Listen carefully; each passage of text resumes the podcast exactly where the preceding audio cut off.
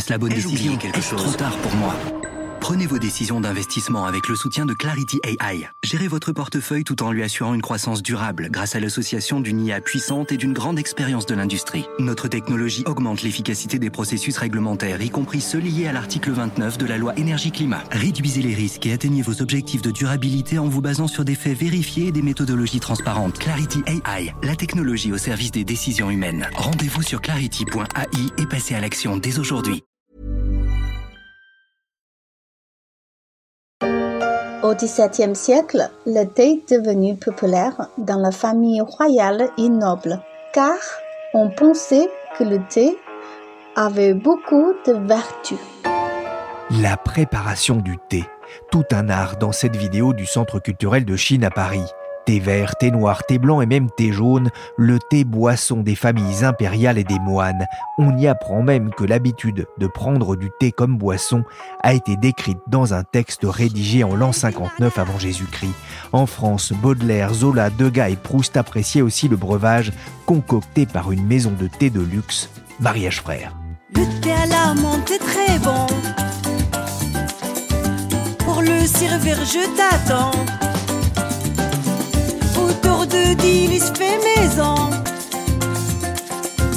Le thé, le thé, le thé.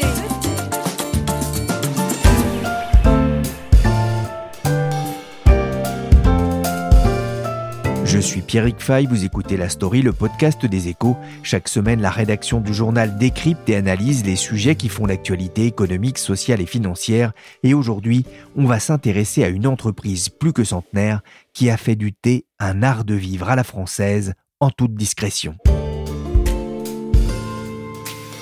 Il trouva son thé délicieux. Évidemment, c'était du Lipton. Décidément, elle était parfaite. Il lui demanda une seconde tasse de thé et par la même occasion, sa main. Pour le grand public, le thé, ce sont des marques comme Lipton, dominant en France, ou les thés plus décoratifs Puka ou Kusmiti. Mais pour les amateurs, un nom viendra peut-être plus naturellement comme une tasse aux lèvres, Mariage Frère. La maison de thé est née à Paris en 1854, 17 ans avant la création de Lipton à Glasgow. Les deux entreprises sont loin d'avoir connu le même parcours, ni la même stratégie, et encore moins le même positionnement. Mariage Frère évolue dans le monde du luxe. Bonjour Nathalie Villard. Bonjour Pierrick. Vous êtes journaliste et vous avez consacré dans les Échos Week-end un long article à Mariage Frère et aux deux passionnés Kitisha Sangmani et Franck Dessin qui ont relancé la marque dans les années 80 avec succès. Je le disais, Mariage Frère évolue sur le créneau du luxe. C'est une façon de remonter aux origines de l'une des plus anciennes maisons françaises de thé. Même si les, les deux dirigeants actuels euh, ont racheté en fait euh, Mariage Frère au début des années 80, la maison, elle, euh, plus que centenaire puisque déjà Louis XIV, enfin c'est la légende qui veut ça, avait envoyé un, un mariage aller lui sourcer d'été dans des contrées lointaines et puis ensuite, euh, ce sont deux frères, les deux frères mariage, qui euh, au début du 19e siècle ont monté un, un, comptoir de thé pour importer justement les meilleurs thés euh, d'Inde, de Chine et d'autres contrées. Et, et, ces importateurs travaillaient à la fois pour des adresses prestigieuses, des hôtels, des épiceries fines, et puis aussi quelques clients particuliers renommés. On a retrouvé dans les archives des écrivains, Marcel Proust, Zola, Balzac, des musiciens, des gens de théâtre euh, la princesse Eugénie, euh, des peintres de gamme, Manet, voilà, plein d'amateurs de thé qui se fournissaient chez Mariage. Mais quand on parle de luxe, j'ai découvert en vous lisant que le prix du thé Gyokuro Imperial Akuyosha oui, je sais, c'est pas facile à dire, peut atteindre 350 euros les 100 grammes. C'est pas encore le prix des meilleurs caviars, mais euh, ce que l'on ne voit pas forcément derrière ces prix, c'est tout le travail de mariage frère pour se procurer finalement les meilleurs thés qui poussent sur terre. Bien sûr, et, encore 350 euros, euh, c'est pas le plus cher. Hein. Certains prix peuvent grimper jusqu'à 1000 euros. Alors là, on parle vraiment de thé d'exception, c'est-à-dire des thés qui poussent déjà généralement des toutes petites exploitations avec un savoir-faire totalement ancestral, où en fait c'est ce que m'ont raconté les, dirigeants de mariage frère, où le thé se fait encore comme il se faisait il y a 1000 ou 2000 ans, et qui sont des jardins euh, très difficiles d'accès donc qui explique aussi le, leur coût et puis la rareté tout simplement de ces crus. Mais ce moi, ce qui m'a aussi beaucoup surpris, c'est qu'il y a une clientèle pour ça, d'amateurs euh, totalement passionnés et qui sont prêts à de fait payer euh, ces prix pour une tasse de thé. Ça veut dire qu'ils parcourent le monde pour les trouver? Voilà. Alors eux, ça c'est vraiment le, ils y tiennent. Hein. Je crois que c'est parmi les derniers à faire ça. Euh, avant le Covid, bien entendu, mais là ils vont reprendre leurs expéditions. Ils partent minimum deux fois par an et ils font ça depuis le début des années 80 généralement sur des expéditions qui peuvent durer entre un et deux mois. Ils choisissent leur pays euh, de, voilà, ils vont pas faire la même année euh, la Chine, le Japon, l'Inde, le Sri Lanka. Voilà, ils choisissent généralement quelques destinations. Ils vont à la fois voir les producteurs avec lesquels ils travaillent depuis longtemps, qui sont quelque part labellisés mariage frère, et avec cela, ils vont faire tout un travail de vérification des cultures, de goût, etc. Et puis ils vont aussi, euh, ils disent qu'ils n'ont pas du tout fait le tour de la planète du thé, qu'il leur reste encore des recoins et des plantations à, visiter. Là, ils m'ont parlé, par exemple, de leur prochain voyage qu'ils vont faire. Ils ont hâte d'ailleurs, parce que ça fait deux ans qu'ils sont pas partis.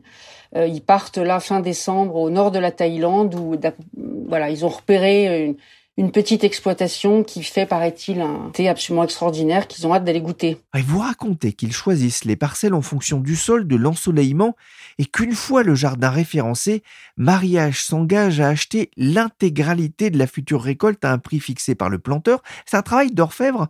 Combien la maison propose-t-elle de, de thés différents? Alors, ils sont entre, suivant les années, hein, parce que toutes les récoltes ne sont pas, mais entre 800 et 1000 thé différence qui, je crois, fait d'eux vraiment la marque qui en propose le plus. Et on trouve ces 1000 thés dans tous leurs magasins. Vous parlez dans votre article d'un entrepôt, hein. vous n'avez pas pu le visiter, mais c'est vraiment un, un, entrepôt assez particulier. On se croirait dans une caverne d'Alibaba. Totalement, j'ai vu des photos, ils m'en ont beaucoup parlé le jour où, voilà, j'ai pas pu le visiter, mais en fait c'est là où arrivent toutes les commandes de thé, donc de tous les coins de la planète où ils les font venir. Et surtout, dans ce même entrepôt, euh, sont entreposés aussi tout ce qui va accompagner, j'allais dire, les, les mélanges de thé, notamment aromatisés. Donc on y trouve euh, des pétales de fleurs séchées, des écorces de fruits, des huiles essentielles avec lesquelles justement ils vont créer leur mélange de thé. Mais parce que ça c'est important, hein. c'est tout un art finalement de, de créer des goûts, euh, de les associer. Tout à fait, moi j'ai découvert ça vraiment en même temps que cet article. Hein. C'est un petit peu comme un œnologue ou euh, un vigneron qui va composer son vin. Alors chez Mariage on peut acheter évidemment des thés qui sont j'allais dire monocépages, c'est pas le bon mot mais voilà, qui sont un Darjeeling bien identifié ou un thé vert bien identifié et puis après, et ça c'est tout le savoir-faire des deux dirigeants, c'est d'arriver à mêler soit des provenances différentes, donc là on reste entre thé, ils ne mélangent que des feuilles de thé, ou alors ils vont adjoindre aux feuilles de thé un parfum, qu'il s'agisse encore une fois d'une fleur, d'un fruit, d'une huile essentielle, et, euh, ça, des compositions comme ça, ils en ont fait euh, plusieurs centaines, ils continuent à en faire chaque année. Le thé, c'est la boisson des gens sensibles. Ils boivent du thé, donc c'est pour ça. Vous pouvez vous lâcher sur le thé, hein. c'est de l'eau croupie, ça pue la merde, ça coûte une blinde, faut arrêter avec le thé. Ah, je peux pas blairer le thé, moi, je peux pas blairer le thé. D'ailleurs, les gens ils sensibles, ils disent pas du thé, ils disent du, thé, du thé, c'est. Heureusement, tout le monde n'est pas comme Jérôme Commandeur. Le thé, ça plaît. En France, la consommation de thé aurait triplé au cours des 25 dernières années. Avant de poursuivre l'histoire de Mariage Frère, j'ai eu envie d'en savoir un peu plus sur la deuxième boisson la plus bue au monde après l'eau. Et j'ai donc sollicité le spécialiste des matières premières aux échos, Étienne Goetz. Je lui ai d'abord demandé comment se portait le marché du thé? Le marché du thé, c'est pas un marché uniforme comme euh, pour d'autres matières premières. Il y a plusieurs marchés du thé. Il y a un marché du thé en Inde, il y a un marché du thé en Afrique, un marché du thé au Sri Lanka, en Chine, etc. Et donc la situation est vraiment euh, très différente euh, selon la, la région. Globalement, le marché du thé est plutôt stable en Afrique, au Sri Lanka, en Chine aussi, et il est beaucoup plus secoué en Inde où les prix ont énormément varié entre le début de la pandémie, le milieu de la pandémie euh, et aujourd'hui. Après, il y a la FAO, donc c'est l'Organisation des Nations Unies pour l'agriculture et l'alimentation, qui a un indice du thé qui a plutôt tendance à baisser et qui est plutôt en grande tendance sur le long terme, en dessous de son niveau moyen ces 5, 6, 7 dernières euh, années. Et selon cet indice de la FAO, un kilo de thé, ça coûte 2,6 dollars et c'était 2,8 dollars il y a un an. ça veut dire que le marché du thé n'est pas concerné pour l'instant par l'envolée du prix de, de certaines matières agricoles? Il est concerné avant tout par l'explosion du fret maritime et du transport maritime, mais sinon il n'est pas corrélé à d'autres matières premières agricoles. Il a sa vie interne et les récoltes selon les régions. Est-ce qu'elles sont abondantes Est-ce qu'elles sont moins abondantes? Et en l'occurrence, ce qui a beaucoup joué ces derniers temps, c'était surtout la disponibilité de la main-d'œuvre pour récolter les feuilles de thé. On en a énormément manqué en Inde, où il y a eu un confinement assez strict et sévère pendant la pandémie. Et donc, des jardins de thé ont, on manquait de, personnel pour pouvoir récolter les feuilles de thé. Donc la récolte a été vraiment moins bonne. Ça n'a pas été le cas au Sri Lanka parce que les, plantations de thé ont été exemptées de, des mesures de, confinement. Et au Kenya, ça s'est plutôt bien passé. En Chine euh, aussi, ça la récolte s'était bien passée. Et ça, c'est côté euh, production, j'ai envie de dire, les, grands producteurs aussi que vous avez euh, cités. Côté consommation, quelle est la, tendance en France et dans le monde? La tendance, elle est très fortement euh, à la hausse. Euh, c'est la deuxième boisson euh, la plus consommée dans le monde, après l'eau, et c'est parti pour être consommé encore davantage. C'est vrai pour la France et c'est vrai au niveau mondial. Alors en France, on a redécouvert le thé depuis les années 80 parce que à cette époque-là, euh, c'était euh, une boisson qui était assez peu consommée euh, en France et on a doublé, triplé tous les 10 ans la, consommation de thé. Aujourd'hui, on consomme en moyenne, on en boit en moyenne 250 grammes par an et par Français. Alors c'est beaucoup mais c'est quand même encore euh, quasiment dix fois moins que les Britanniques qui sont plutôt à plus de 2 kilos euh, de thé euh, par an et par Britannique. Et au niveau mondial, le marché du thé est lui aussi voué à, exploser, enfin du moins à, grandir de manière très soutenue. Aujourd'hui, le marché du thé, la production, c'est 6,5 millions de tonnes par an et selon certaines prévisions, ça pourrait monter jusqu'à 7,9 millions de tonnes dès 2026. Donc ça, c'est des chiffres que j'ai vus chez quelques euh, analystes, ça vous donne une idée de la, progression euh, de ce marché-là euh, dans le monde. Une production qui augmente hein, et qui suit aussi le mouvement d'une consommation qui augmente, vous le disiez, notamment en France hein, par rapport aux années 80. On sait qu'aujourd'hui, deux tiers des Français consomment du thé. Pourquoi cette boisson, à votre avis, plaît-elle autant depuis quelques années? Alors c'est difficile à dire, mais il semblerait qu'il y ait une grande part qui soit liée à la fois au développement de marques haut de gamme, d'une nouvelle image du thé ont pu développer des marques comme euh, Mariage Frère. Et puis c'est aussi peut-être euh, lié à la tendance euh, du bien-être, de l'alimentation saine, puisque le thé, le thé vert notamment, a, des vertus antioxydantes et donc il est toujours beaucoup plus sain de boire une tasse de thé que de boire une tasse de café. A.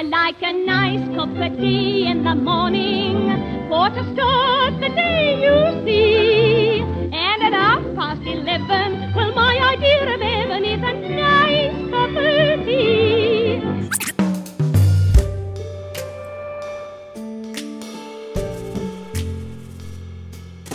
il y a plusieurs dates importantes dans l'histoire de Mariage Frère, 1660, hein, vous en parliez, Louis XIV qui mandate Nicolas Mariage pour ramener des thés de Perse et d'Inde, 1854, la fondation de Mariage Frère qui importe alors du thé et des vanilles, et 1983, c'est le rachat de mariage frère par un passionné? C'est ça, un passionné et surtout un très jeune passionné. Moi, c'est ça qui m'a surpris en, découvrant cette histoire. En fait, c'est un, jeune étudiant thaïlandais. Il a 26 ans quand il arrive en France. Il vient écrire sa thèse de droit international à la Sorbonne. Il est supposé rester quelques mois à Paris et puis repartir chez lui en Thaïlande.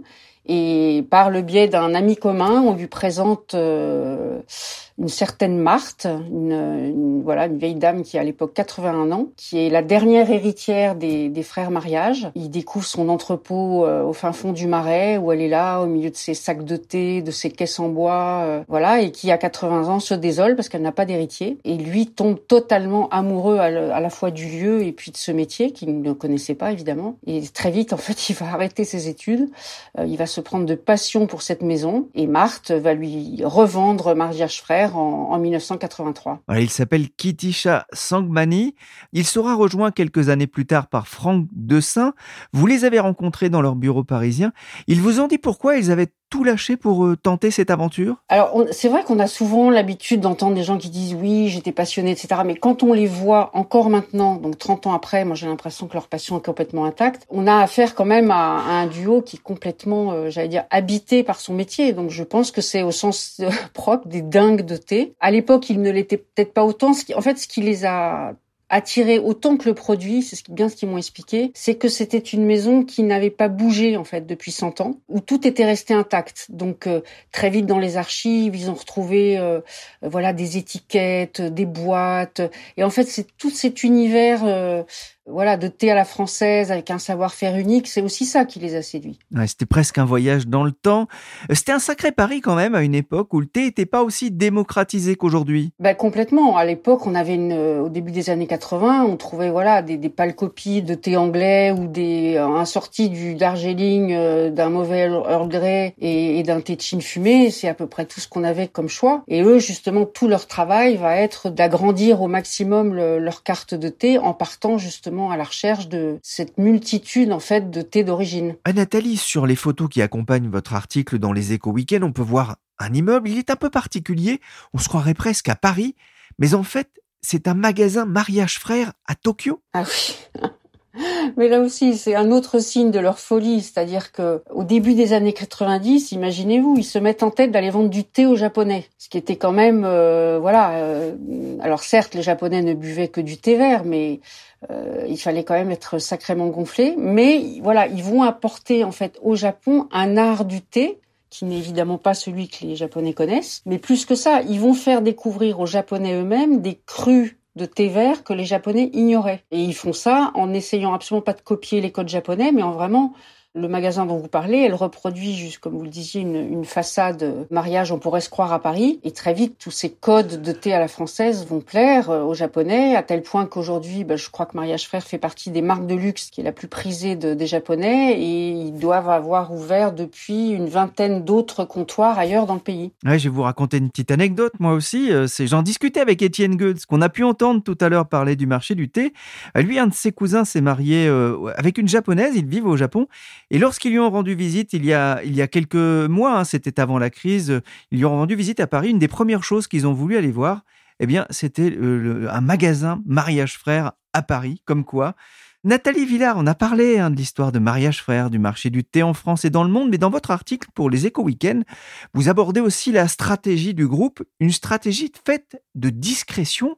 Qu'est-ce qui différencie mariage frère de, de ses concurrents? Alors déjà, ils vous entendraient, ils réfuteraient le terme de stratégie. Pour eux, c'est quasiment un gros mot, c'est comme marketing. Ils n'ont absolument pas les codes habituels de chef d'entreprise. Donc, en guise de stratégie, euh, eux me disent, nous, il n'y a qu'une chose qui nous gouverne, c'est la passion du thé et la passion de vouloir faire connaître ce produit avec toutes ses facettes. Mais c'est vrai que, alors la discrétion, bah, ils n'ont quasiment jamais donné d'interview, il existe très peu de photos d'eux, ils ne publient pas leurs chiffres, donc moi j'ai réussi à leur extorquer leur chiffre d'affaires, mais ça n'a pas été euh, une mince affaire. Je sais que la maison est rentable, et même très rentable, parce que ça, ça m'a été dit par d'autres sources, mais en tout cas, eux, ne précisent absolument pas cette euh, rentabilité. Et ensuite, voilà, le- leur stratégie très différente. Il y a des une marque comme Kousmiti, par exemple, qui est un autre français du thé, qui s'est fait énormément connaître euh, par les réseaux sociaux, par la publicité, par euh, des spots télé.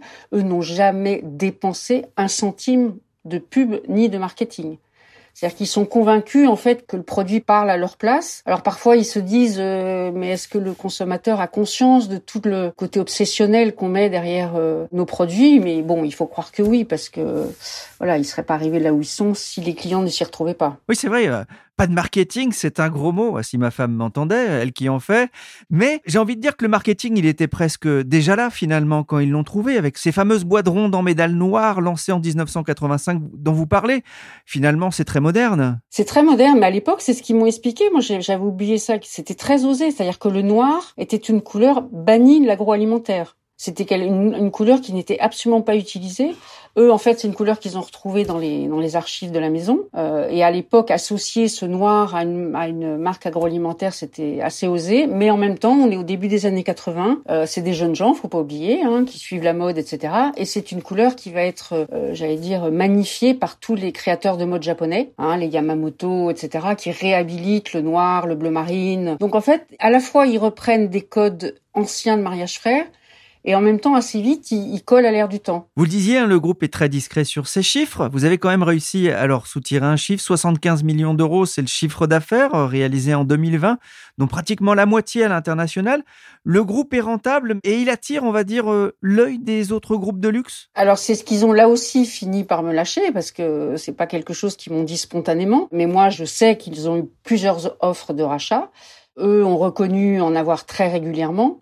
Mais pour l'instant, euh, voilà, ce qu'ils disent, c'est qu'un, ils n'ont pas besoin d'argent frais, donc euh, ils n'ont pas besoin d'autres actionnaires, et surtout, ils sont certains qu'aucun autre actionnaire ne les laisserait faire leur métier comme ils le font. C'est-à-dire euh, avec autant de folie, avec autant d'obsession, avec autant de, de, soucis du détail. Il faut voir que c'est des de, les deux dirigeants contrôlent absolument tout. C'est des maniaques du détail, qu'il s'agisse d'été, bien sûr, on en a parlé, mais qu'il s'agisse des magasins. Dans les magasins, moi j'ai appris qu'ils ont tout chiné eux-mêmes le mobilier, les luminaires. C'est eux qui dessinent les costumes des, des, serveurs en lin qui rappellent un petit peu les comptoirs. Enfin, je veux dire, rien ne se fait sans passer par, euh, j'allais dire, par leur œil. Mais c'est des obsessionnels. Merci Nathalie Villard et Étienne Goetz pour ce voyage dans le monde du thé. Just tea for two and two for tea. Just me for you and you for me alone. La story des échos s'est terminée pour aujourd'hui. Cette émission a été réalisée par Willy Gann, chargé de production et d'édition Michel Varnet.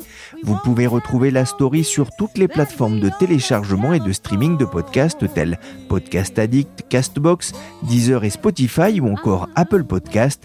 Vous pouvez même à l'heure du thé demander à Alexa de lancer le dernier épisode de la story sur Amazon Music.